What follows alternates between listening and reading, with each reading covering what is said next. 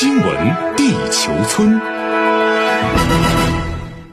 来到新闻地球村，我是小强。我们首先来快速了解一组环球要闻资讯。俄乌局势方面，八月二十四号，也就是昨天，是乌克兰独立日，也是俄罗斯对乌克兰特别军事行动满半年的日子。当天，即将卸任的英国首相约翰逊意外的出现在乌克兰基辅，表达对泽连斯基的支持。同一天，美国国防部宣布，美国将向乌克兰提供价值近三十亿美元的额外安全援助，这是美国迄今向乌克兰提供的规模最大的单次安安全援助。据了解，自拜登政府执政以来，美国承诺向乌克兰提供的安全援助总额已超过一百三十五亿美元。另外，除了军事援助之外，核电站的安全也备受关注。当地时间二十三号，应俄罗斯要求，联合国安理会就位于乌克兰的扎巴罗热核电站局势举行了临时会议。俄乌双方在会上就核安全问题展开激烈交锋。根据会议实录显示，俄常驻联合国代表聂边贾在会上表示。扎巴罗热核电站的安全局势在过去两周恶化，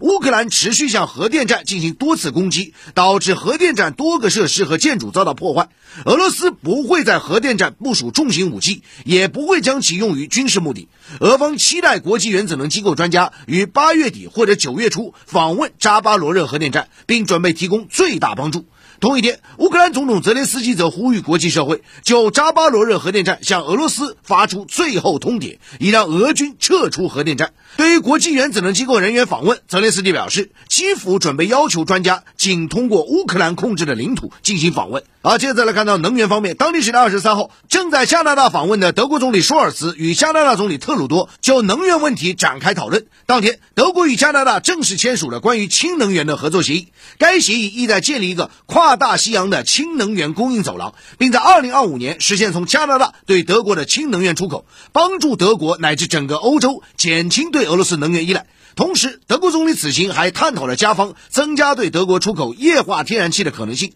希望多渠道填补德国因俄罗斯天然气减少供应而出现的能源缺口，尤其是满足迫在眉睫的冬季供暖需求。另外，在非洲局势方面，应阿尔及利亚总统邀请，法国总统马克龙今天起将访问阿尔及利亚，这是马克龙时隔五年再赴北非之角，也是马克龙上月访问西非三国后再度到访非洲。需要指出的是，在法国与阿尔及利亚关系经历波折，法国等欧洲国家转向非洲寻找能源供应，以及美欧方面日益重视非洲合作的情况下，马克龙此行引发关注。据了解，阿尔及利亚是欧佩克成员国，也是非洲主要天然气生产国，逐渐吸引欧洲国家目光。接着来看中东方面，当地时间二十三号，美国中央司令部宣布，美军当天在总统拜登的指示下，在叙利亚对伊朗支持的武装组织进行了空袭。对此，伊朗外交部发言人昨天表示，伊朗否认与美方在叙利亚空袭目标有任何联系，谴责美方对叙利亚基础设施和民众的袭击，侵犯了叙利亚主权和领土完整。有分析指出，这次美国的袭击正值重启伊核协议谈判取得重要进展的关键时刻。美国在此刻打击叙利亚境内的所谓伊朗目标的目的之一是安抚以色列，传递出的信号是，即使达成新的伊核协议，也不会对伊朗的其他行为听之任之。而接着再来看亚洲方面，泰国宪法法院昨天宣布暂停巴育行使总理之权，直至法庭对其任期做进一步裁定。此前，泰国反对党议员向国会主席提交诉书，就巴育任期届满一事提出诉讼。国会则于二十二号将诉讼书递交宪法法院。根据反对党说法，巴育自二零一四年八月二十四号起担任总理，按现行宪法规定，应于今年的八月二十三号二十四点届满卸任。但巴育的支持者认为，其任期应从二零一七年现行宪法生效后，或者是巴育在二零一九年大选后担任总理时起算。好，接着话题，我们来关注啊，英国首相候选人特拉斯声称，如果当选，必要时将按下核按钮。我们看到，就在英国保守党党首以及新首相新人选揭晓在即之际啊，近期呢，已在选战民调中啊处于遥遥领先之势的现任的英国外交大臣特拉斯所发出来的调门是越来越高。根据英国《镜报》在当地时间八月二十三号报道，极有可能接替约翰逊成为英国首相的特拉斯，当天在一场竞选活动中放言，他认为。按下核按钮是首相的一项重要职责，他已经准备好在必要时这么做，即使这样意味着全球毁灭。报道指出，特拉斯做出这番表态时显得毫无表情。有英国媒体称，在核大战的问题上，英国的立场趋于强硬。同时，特拉斯关于准备使用核武器的声明是其选举言论的一部分。据了解，英国保守党新党首选举第五轮投票于七月二十号举行。根据投票结果，两名候选人进入最终角逐，分别是外交大臣特拉斯和前财政大臣苏纳克。而在九月五号，英国保守党将公布党首选举结果，胜出者将成为下一任英国首相。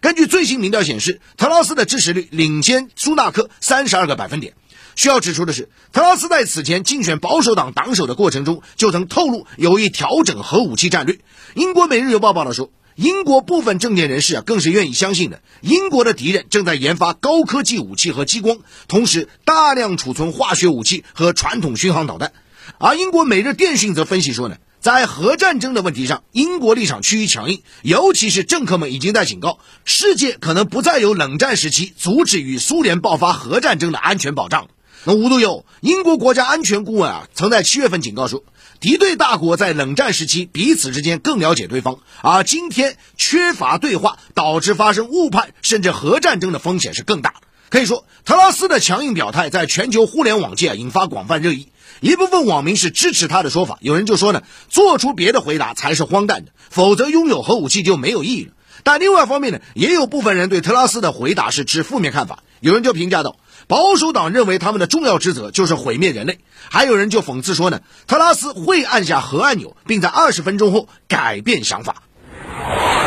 好，接下来进入到环球扫描啊，来看一组社会热搜啊。首先来看到呢，美国的登月火箭啊，计划于八月二十九号首飞啊。那美国的 NASA 就是国家航空航天局二十二号宣布啊，美国新一代登月火箭太空发射系统啊，计划于二十九号搭载猎户座飞船升空，执行相关的无人绕月飞行测试任务啊。如果错过这个窗口期呢，则会继续往后延。那么按照计划呢，美国宇航员最早可在二零二五年年底之前啊重返月球。然而呢，啊相关的计划开展以来啊，项目是屡次延期并超出预算的。好，接下来看到这个全球首例啊，同时感染新冠、猴痘、艾滋病啊。根据荷兰媒体二十三号报道，意大利报告了一例同时感染新冠病毒、猴痘病毒以及艾滋病的病例啊，这是目前已知的全球首例同时感染上述三种病毒的病例。目前呢，这个病例已经从新冠和猴痘的病情中康复，并且出院，但身上留下了疤痕。有分析指出呢，这一案例啊，显示了猴痘和新冠的症状有可能是重叠的。好，接着来看到丘吉尔知名照片被盗。加拿大媒体二十二号报道，